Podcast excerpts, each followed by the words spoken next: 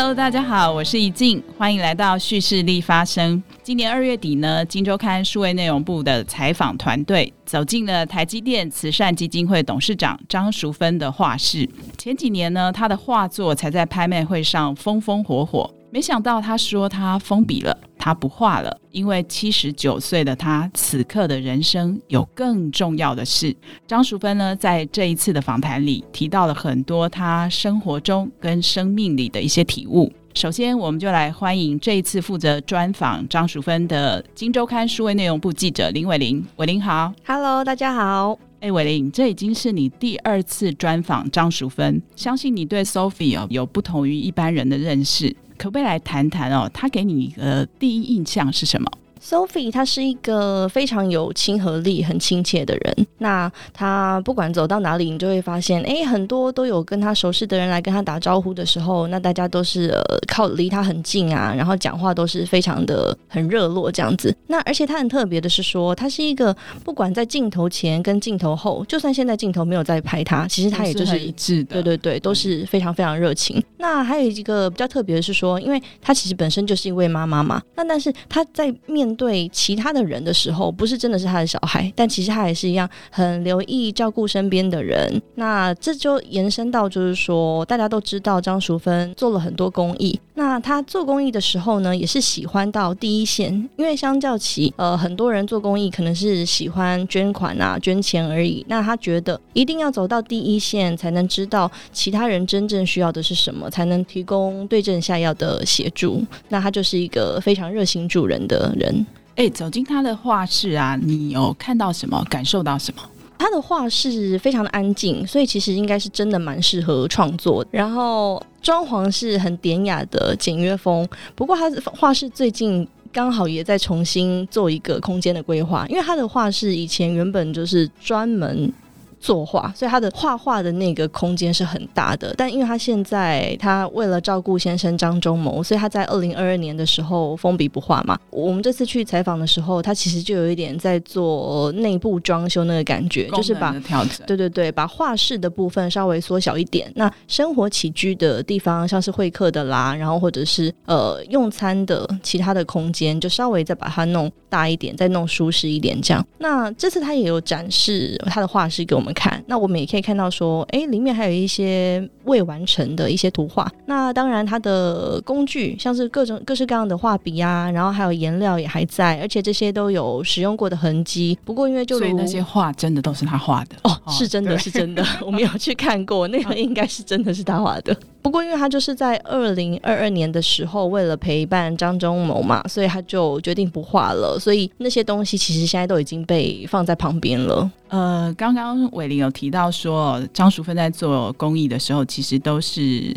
自己亲自的走入第一现场。那我们现在就来听听张淑芬她自己怎么诠释公益。我喜欢去做一些让人家开心的事情，或帮助别人的事情。我是觉得是天生的，帮助别人等于是你拿出自己休闲的时间。在公益上面，我一直讲就是无我，为别人想，不求名，不求利。看到什么东西可以做，你就拿起来做了嘛。你并不认为说我要去做公益才去做，或者我做的是公益。到现在我们都不觉得我们在做公益，我们只是在帮助我们看到。需要的小孩，需要的人做的事情，我们都不是为了自己。讲良心话，台积电我们也不需要为了名去做任何东西。希望我们的做法让别人认同，别人也可以去做，团结团体的一些智慧，并不是只有我一个人的。四十九年前跟拜登的事情，拜登那个时候是我们住在同一个城市，他年轻长得很帅，我只记得他很帅。他出来第一次选参议员的时候。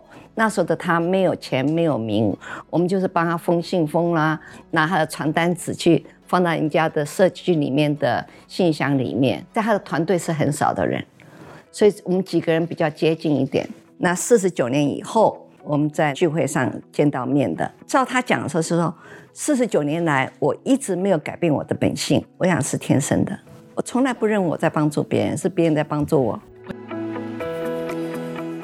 张淑芬 Sophie 啊，不止天生有助人的性格，也常常有化解危机的温柔力量。嗯，台积电呢有一位厂长曾经这样的注解，他说：“台积电呢只有一个太阳，就是张忠谋；也只有一个月亮，那就是张淑芬。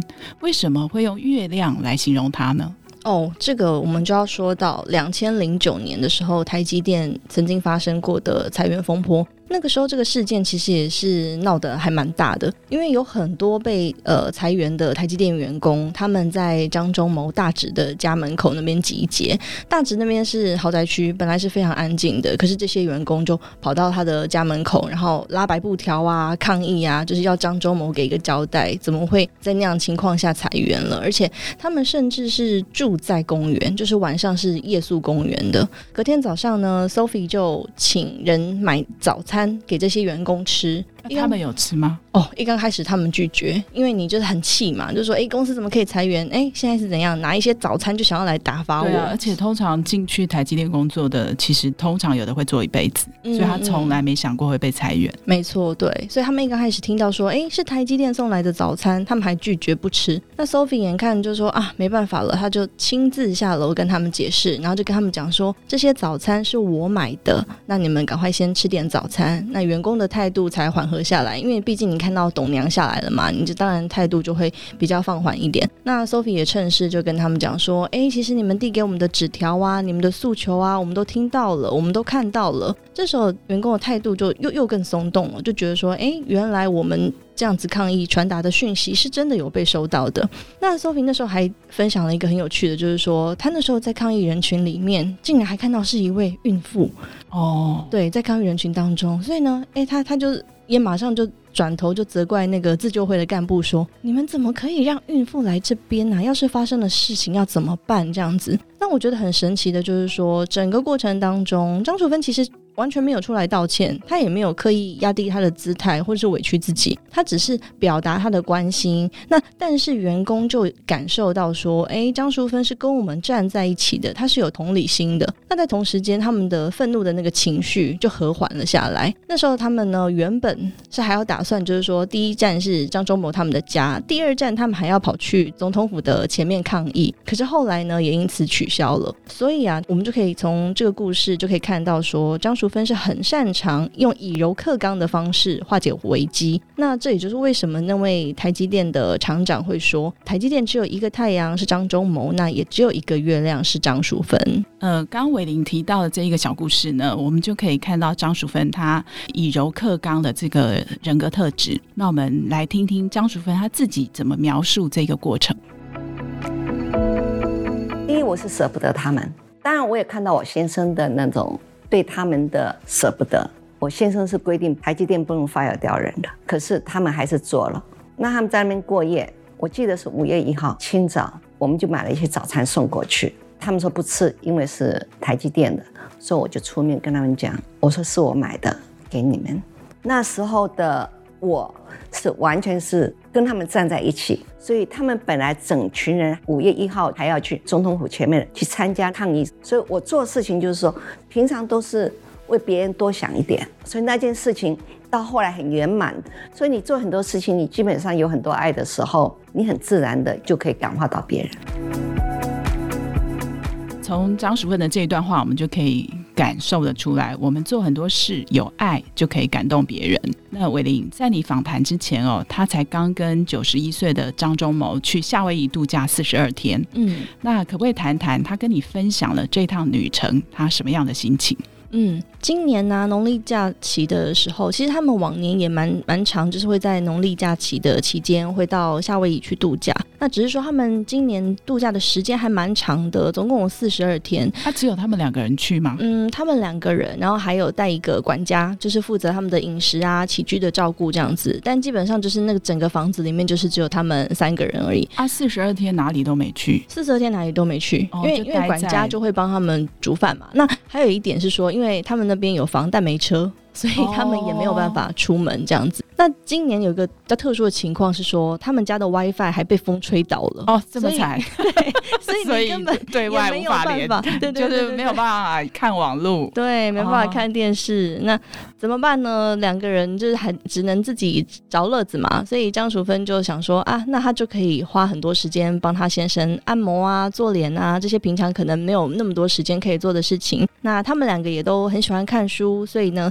就会一起在家里静静的看书。这样子哦，我听说他们不仅全程都没有吵架，在你的报道里有写到，他们每天睡前还上演十八相送，送对方回房去睡觉。对，他受访的时候就讲说，他们四十二天这样子关在一起，真的出门的时间是不超过二十四小时的，可是他们四十二天完全都没有吵过一次架。我们那时候访问的时候听到，大家真的是。对啊，引起一阵骚动。就是只要是结过婚的人都觉得不可能，对，这是不可能的一趟旅程。我们还在开玩笑说，四十二天，我们连四十二小时都撑不过，怎么可能可以这样子不吵架？但他们真的就是，他是说，因为他们的年纪已经到了啦，就是到了一个你会知道说，吵架其实根本没有什么意思的一个年纪。他他甚至。开玩笑说，有什么好吵的？那要不然就离婚呢、啊，对不对？那既然知道没什么好吵的，他就会知道说，哎，他不跟先生吵架的。那不但不跟先生吵架呢，因为两个人都非常珍惜彼此的在一起的时光，所以他们睡前的时候，因为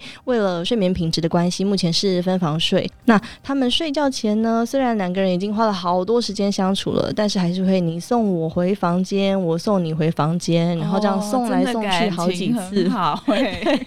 没错，那伟林，我就想问一下，你观察张淑芬跟张忠谋，一个七十九岁，一个九十一岁，这样高龄的夫妻哦，他们之间相处的感情的境界是什么？他们两个结婚超过二十年了，那是在中晚年的时候才结的婚。那 Sophie 有提到说，他们一刚开始刚结婚的时候，难免还是会因为有一些观念的磨合等等，还是会吵架。那但是他也有他自己转念的方式嘛，他就说他会把张忠谋的脸想成他的孙子的脸，然后他就会觉得说，哎，那就很好笑，很可爱，对，对，变得很可爱，就觉得哎，好像不需要吵了。那因为 Sophie 不吵了，那这样张忠谋也觉得说，哎，自己吵没意思嘛。那就是吵不起来，对，所以不管张忠谋就像气得像一个火球一样，你碰到这个冷冰冰的水、冷冰冰的冰块，一下子气就消了，所以他们两个是吵不起来了。那但是现在最近这几年，其实他又提升到了另外一个境界，就是说，说我我们中间有提到一个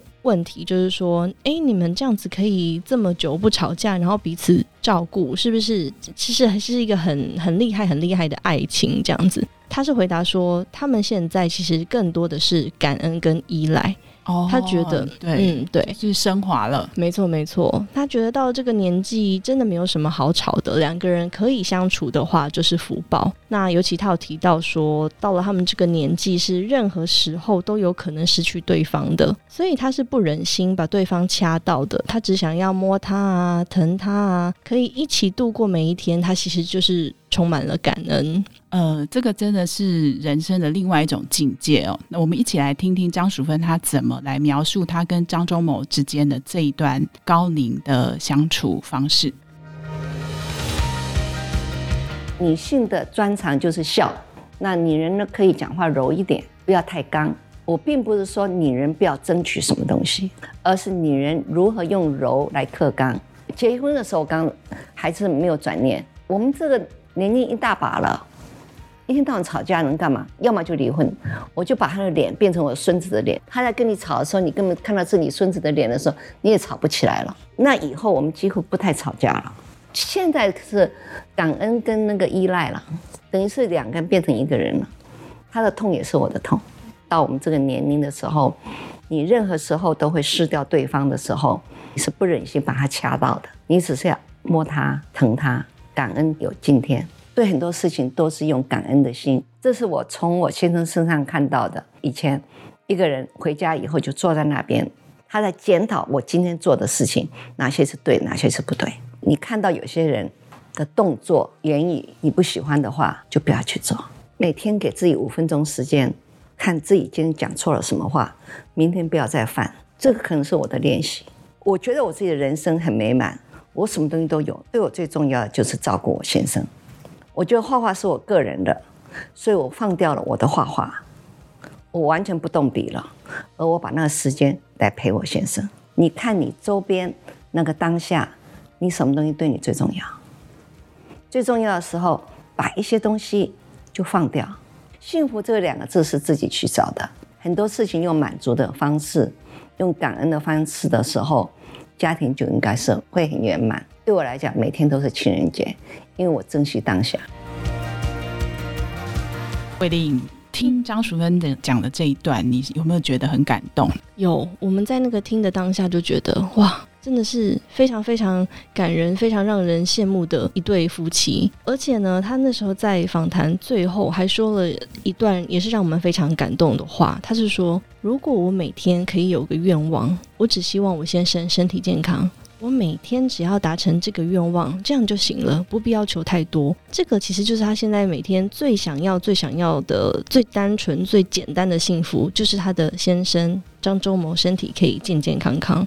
所以他才每天花了这么多的时间，最主要的工作就是在照顾他的先生。